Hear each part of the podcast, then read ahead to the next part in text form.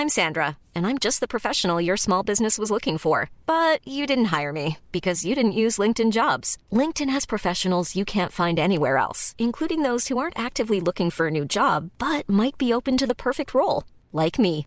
In a given month, over 70% of LinkedIn users don't visit other leading job sites. So if you're not looking on LinkedIn, you'll miss out on great candidates like Sandra. Start hiring professionals like a professional. Post your free job on linkedin.com/people today. Cet épisode est réalisé avec le soutien de la région Bretagne. Bienvenue dans les chroniques du sexisme ordinaire, le podcast qui débusque le sexisme dans les moindres recoins. Je m'appelle Marine Pétroline et avec vous je passe à la loupe des sujets pas si anodins. De la taille des poches de pantalon au calcul du PIB. Car si le diable est dans les détails, le patriarcat aussi. Ici, pas de longs discours, du concret, des faits, le tout avec humour. Aujourd'hui, on parle des petits coins, des lieux d'aisance, des chiottes, des water closets, des latrines, de l'endroit où l'on va seul, les toilettes.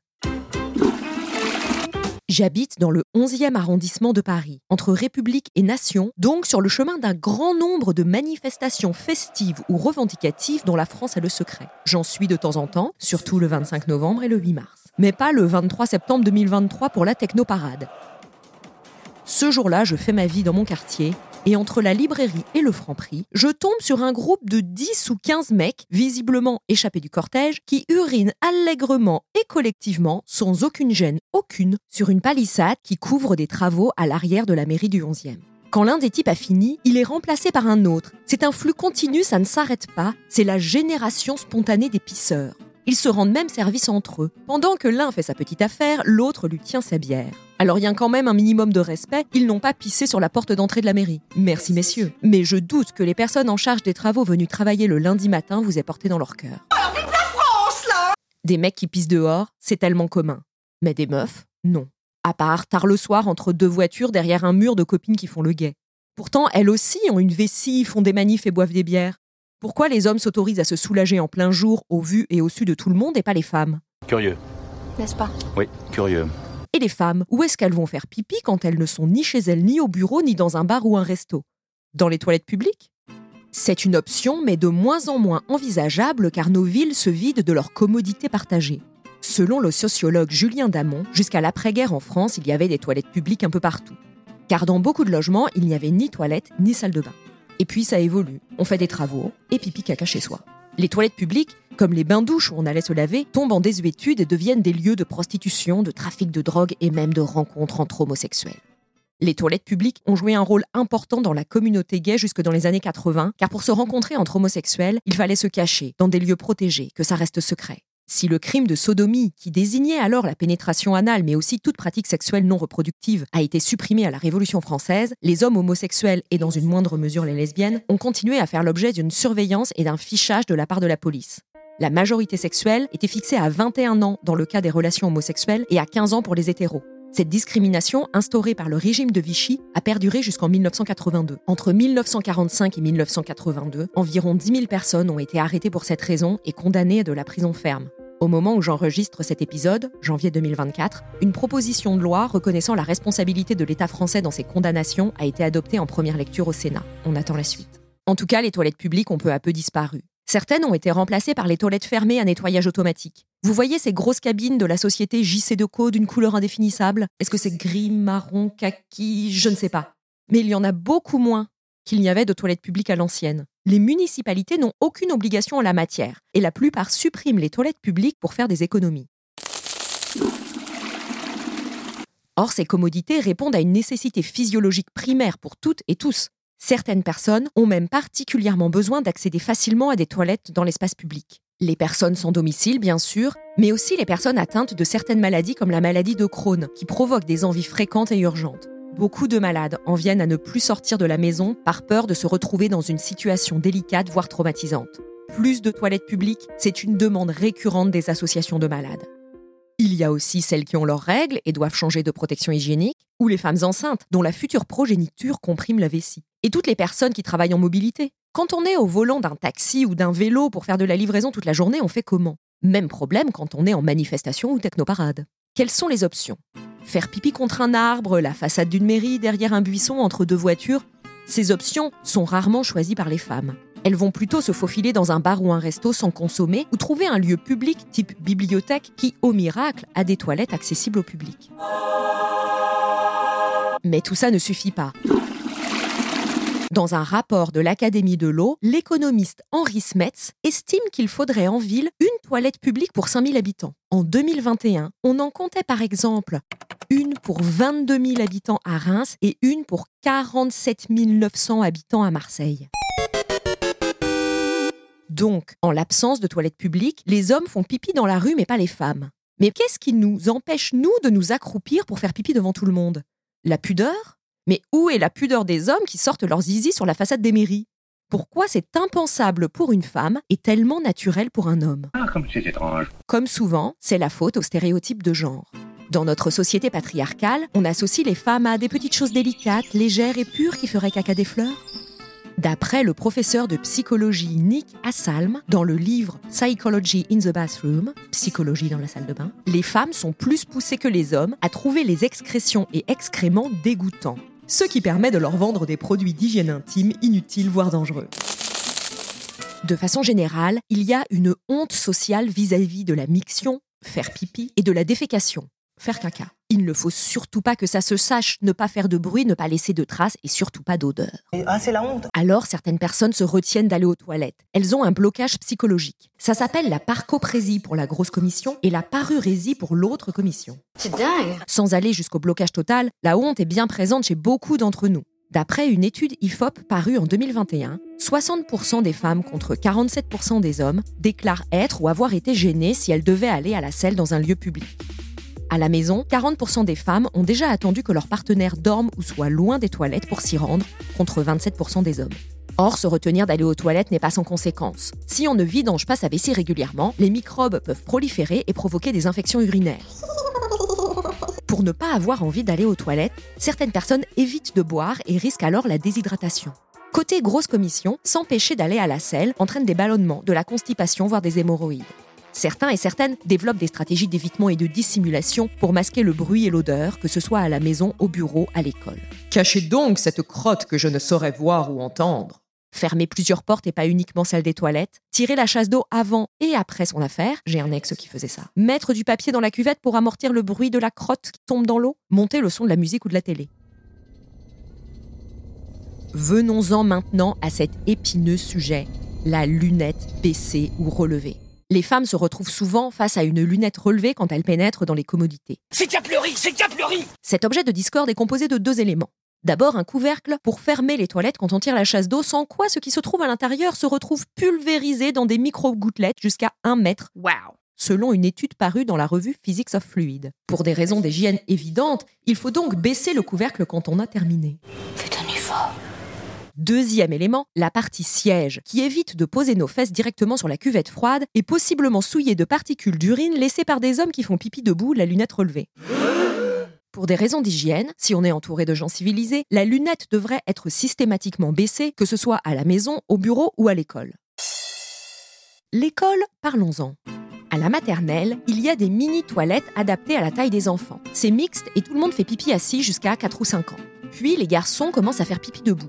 C'est une norme sociale. Il y a une injonction implicite à faire pipi debout et à se servir de son zizi et de sa pisse pour être visible, audible et marquer son territoire. Tu feras pipi debout, mon fils. Concours de qui pissera le plus loin, qui arrivera à écrire son prénom, qui en mettra partout pour défier le système. Vive la révolution Pourtant, on apprend tous et toutes à faire pipi assis sur le pot. Faire pipi assis et ne pas prendre le risque de mal viser, c'est une question d'hygiène et de respect des personnes qui passeront après vous. Et ça serait meilleur pour la santé. Ah bon?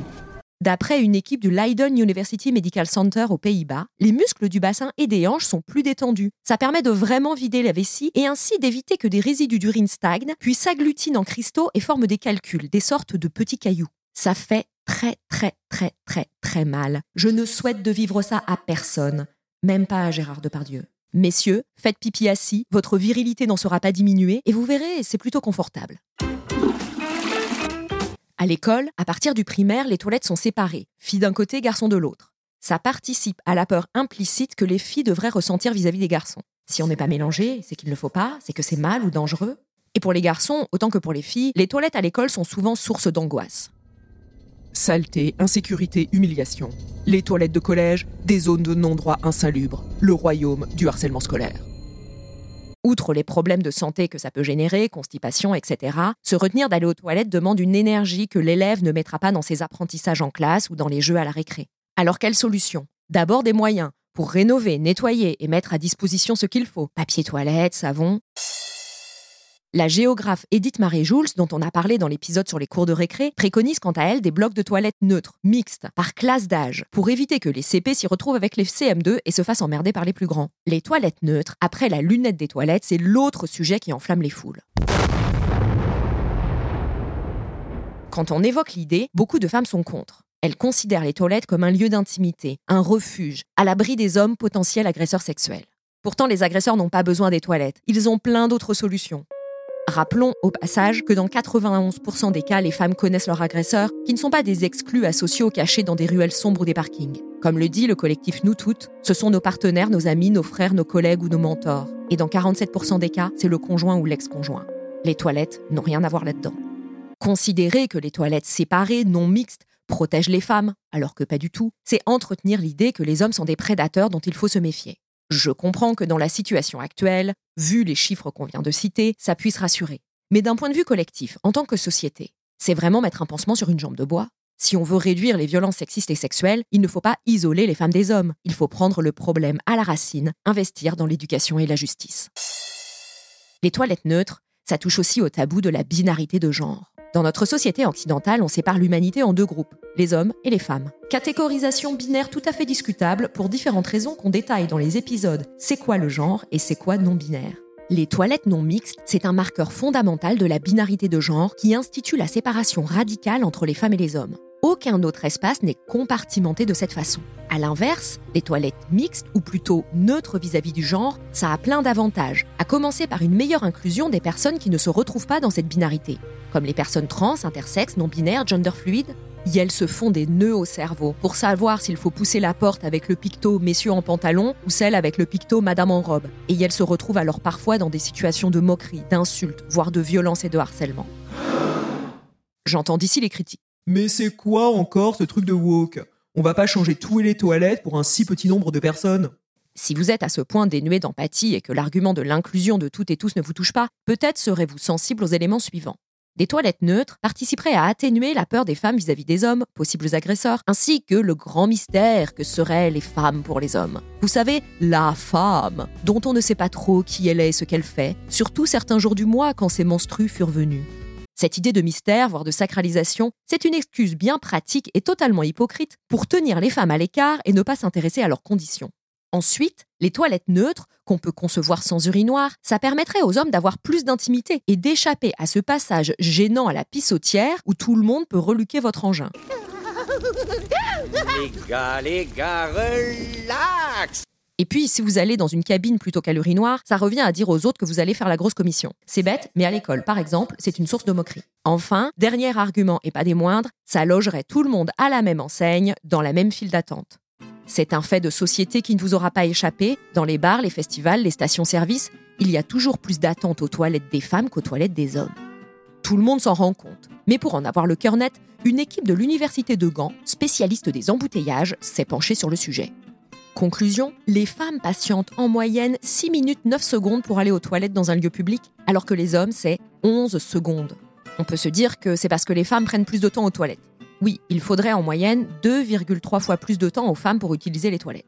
Perso, je fais pipi très très vite, et j'ai toujours eu du mal à comprendre pourquoi les autres meufs mettent autant de temps aux chiottes et y vont si souvent. Alors, j'ai cherché les réponses.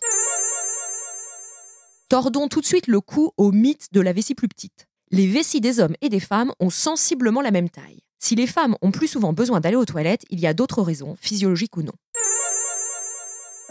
La plupart des femmes, une fois par mois environ, ont leur menstruation. Changer de serviette ou de tampon, vider et nettoyer sa cup, ça prend du temps. Les femmes ont aussi plus souvent que les hommes des infections urinaires et sont plus atteintes du syndrome de la vessie hyperactive. Les muscles autour de la vessie se resserrent, quel que soit son niveau de remplissage, et on a souvent envie d'aller aux toilettes. Pareil quand on est enceinte. Les femmes ont parfois des vêtements plus longs à enlever à remettre, collants, combis, et elles sont plus sérieuses et assidues sur le lavage des mains. Enfin, ce sont le plus souvent les femmes qui accompagnent les enfants et les personnes âgées aux toilettes. Là aussi, ça prend du temps. En toute logique, si on organise les choses de façon équitable, c'est-à-dire en fonction des besoins spécifiques des différents groupes de la population, il devrait y avoir plus de toilettes pour les femmes que pour les hommes. Vous n'allez pas me croire, c'est le contraire. La norme, c'est d'accorder la même surface au sol pour les toilettes des femmes et les toilettes des hommes. Mais parce que dans les toilettes des hommes, on remplace des cabines par des urinoirs en plus grand nombre, à la fin, la capacité d'accueil est supérieure. Pour équilibrer les choses et faire en sorte de réduire l'attente des femmes aux toilettes, la solution la plus efficace selon le modèle mathématique de l'équipe de l'Université de Gand, c'est des toilettes neutres avec uniquement des cabines et pas d'urinoirs. Le temps d'attente des femmes baisse drastiquement alors que celui des hommes n'augmente que de 40%. Aux États-Unis, on parle même de potty parity, la mise en place équitable de toilettes publiques afin que les femmes y accèdent aussi rapidement que les hommes. La Californie a légiféré en ce sens dès 1987 sous l'impulsion d'un gouverneur qui n'en pouvait plus d'attendre sa femme devant les toilettes lors de spectacles. La législation ne s'applique toutefois qu'aux nouvelles constructions. Si ces histoires de toilettes peuvent sembler un peu anodines chez nous, ailleurs dans le monde, ça peut être une question de vie ou de mort, en tout cas de santé publique. Selon l'ONG Oxfam, 3,6 milliards de personnes dans le monde, la moitié de la population mondiale, ne disposent pas d'un accès à des installations sanitaires gérées en toute sécurité. Au moins 2 milliards de personnes boivent de l'eau contaminée par des matières fécales. Chaque jour, plus de 800 enfants de moins de 5 ans meurent pour cette raison. L'absence de toilettes pousse les jeunes filles à manquer l'école quand elles ont leurs règles. Enfin, les installations peu sécurisées, pas de toit, pas de porte, pas de verrou ni de lumière, augmentent considérablement les risques d'agression pour les femmes et les jeunes filles. Résultat, certaines femmes, comme dans des bidonvilles de Bombay où une étude a été faite, préfèrent sortir la nuit, déféquer en plein air, plutôt que d'utiliser les toilettes communautaires dangereux pour leur santé et leur intégrité.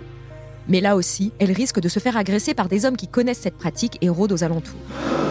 L'accès à des toilettes propres et sûres, c'est une question de dignité et de santé publique, mais aussi de développement économique. Chaque dollar investi dans des services sanitaires élémentaires rapporterait jusqu'à 5 fois plus, car cela fait reculer les maladies, les agressions, ça favorise l'emploi et permet des gains de productivité.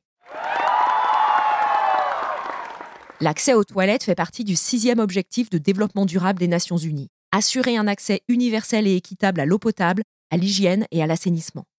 Alors, pour cette nouvelle année qui commence, je souhaite à tout être humain sur cette terre de disposer de toilettes propres, sûres, non genrées, partout, tout le temps. Merci d'avoir écouté cet épisode. Si vous voulez aller plus loin, je vous recommande l'excellent podcast Pause Pipi, un documentaire de Julie Ozou sur Arte Radio. Toilette publique, essai sur les communautés urbaines de Julien Damon et l'excellent livre Femme invisible de Caroline Criado-Pérez dont je vous parle souvent. Je mets les détails et les autres sources citées dans l'épisode dans les notes. On se retrouve bientôt pour débusquer le sexisme dans les moindres recoins. On n'a pas fini de se retrouver, car le sexisme, c'est comme la queue aux toilettes, ça commence à bien faire. Si vous aimez ce podcast, si vous pensez que le monde se porterait mieux si plus de gens l'écoutaient, abonnez-vous dans votre appli de podcast, parlez-en autour de vous et mettez 5 étoiles avec un commentaire gentil de préférence dans Apple Podcast ou Spotify. Vous pouvez aussi nous suivre sur les réseaux sociaux et vous abonner à la newsletter pour plus de décryptage antisexiste. Enfin, ce podcast existe aussi en spectacle, 45 minutes pour débusquer le sexisme dans les moindres recoins avec pédagogie, humour et zéro culpabilité. Pensez-y pour le prochain séminaire de votre boîte, un événement dans votre ville, un festival. À bientôt.